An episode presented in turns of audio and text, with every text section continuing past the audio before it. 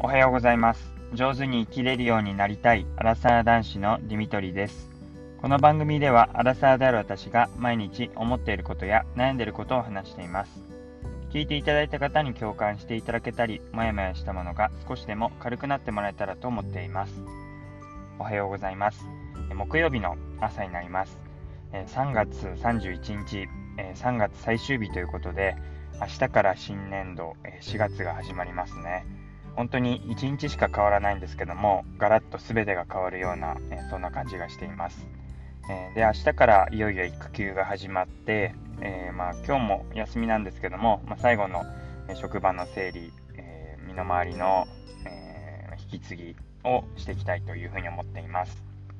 で、まあ、もう気持ちとしてはもうやり終えた感じで、もう育休って感じなんですけども、まあ、周りの人からすると、もう明日から新年度が始まるっていうところで、まあ、片や休み、片や仕事っていう感じで、なかなか 境遇も違うので、あんまりこう浮かれすぎて、あいつ嫌なやつだなと思われないように、まあ、そこは気をつけていきたいなというふうに思っています。で花粉が結構すごくてですね、まあ、昨日結構、えー、埃っぽいところでこう荷物を整理したりしてたからかなのか、うん、結構こうすでにくしゃみを3連発っていうのを何回かやっていて、えー、薬飲んでるんだけどなーっていうそんな感じです、えー、ひんやりしているんですけどもだいぶ、え今日は暖かくなりそうな予報も出ています。えっと、今日はですね、あの、まあ、近々っていうか最近、え、まあ、もう退職されたぐらいの、まあ、上司ではあるんですけども、えー、その上司と久々に、えー、話す機会があったので、その時に感じたことを話していきたいと思います。もともとその上司っていうのは、まあ、私が本当に新卒で、え大学を出たての社会人になったすぐぐらいの、え時に出会った、え上司であるんですけども、本当に優しく、えいろいろ気にかけてくれて、えーとまあ、まず他のディミトリが他の職場に行っても恥ずかしくないように一人前になるように育てていくつもりだからっていうことを、まあ、私にはもちろんそうですし周りの、えー、その間の中間の管理職に対しても、えー、そういうふうな話を本音で話していてで、まあ、本当に一人前に育てようっていうふうに思って言ってくれたこと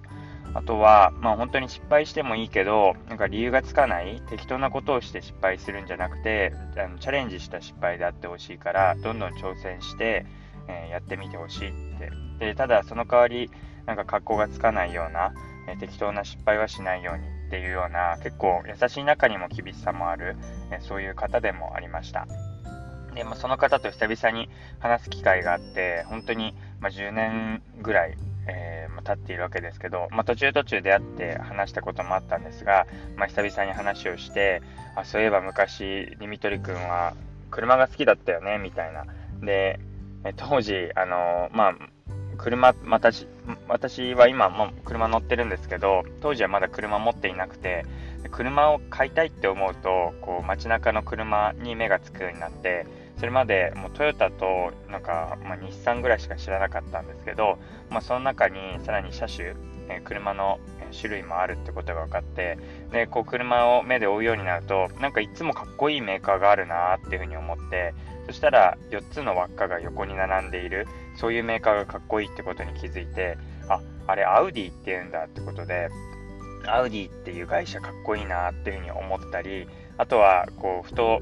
乗った、えー、ふと行った、えー、あれは高速のパーキングですかね。で、え、ポルシェのカイエンっていう、まあ、ポルシェの SUV ですね。もうとてつもなく高いんですけど、まあ、それがすごいかっこよくて、まあ、いつかああいう風なものに乗りたいななんてことを結構周りにも話してたらしいです。でただ周りからすると、いやいや、この職業じゃ無理だよとか、いや、もう本当に車を買って車に住むような感じだよとか、まあ、それを買うからにはもう納豆生活決まりだねみたいな周りから言われていて、えー、なんかそんな風なことを言われ、まあ、時が経ってでだんだん、まあ、もちろんポルシェにもアウディにも乗れてないんですけども、まあ、それなりに自分の中で好きだなって思う車に乗れて今楽しく送れているんです。でただ、まあ、その言葉を、まあ、上司として覚えていたらしくってそういえば、まあ、ポルシェのカイエン好きだったよねみたい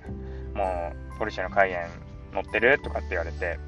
まあ、冗談だなって、もうなんかバカにされたぐらいに思って、いやいや、そんなわけないじゃないですか、みたいな。で、まあ、そのノリに合わせて、うん、まあ一生そんな車乗れないですよねっていうことを言ったら、もう急に声色が変わって、いや、一生無理とか、できないとかってことは絶対ないよっていうことを真面目に言われました。まさかそういうノリで来ると思わなかったので、まあ、そうやってもう諦めたら何もできなくなっちゃうけど、あの、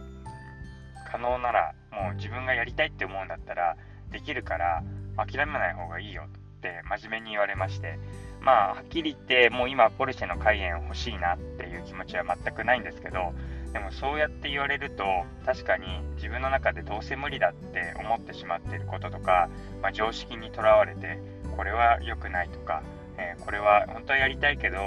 やらなくていいとかやるべきじゃないって勝手に自分自身の欲とか、えー、やりたい願望っていうのを押さえつけてるんだなってことに気づかされました。でそういうことを、えー、諦めなきゃできるとかまだまだだよっていうのをもう60を過ぎたもう定年を迎えたそういう方がまだ夢を語っているっていうそういう姿に本当にんなんか感動というか感動プラスなんか申し訳ない気持ちっていうかもう夢をまだ半分ぐらいの年齢の自分が諦めてしまってるような気がしてなんかなんか全てを見透かされたようなそうやってやりたいこととか夢見てることとか本当はこうしたいっていうのあるけど諦めてるんですってなんか見透かされてしまったような気がしてなんか謝りたくなりました。でまあふと思ってみると、まあ、自分の中ではやりたいこととか、うん、そうありたい自分みたいなのを達成できてるって思ってるんですけどでももしかしたら本当の心の奥底では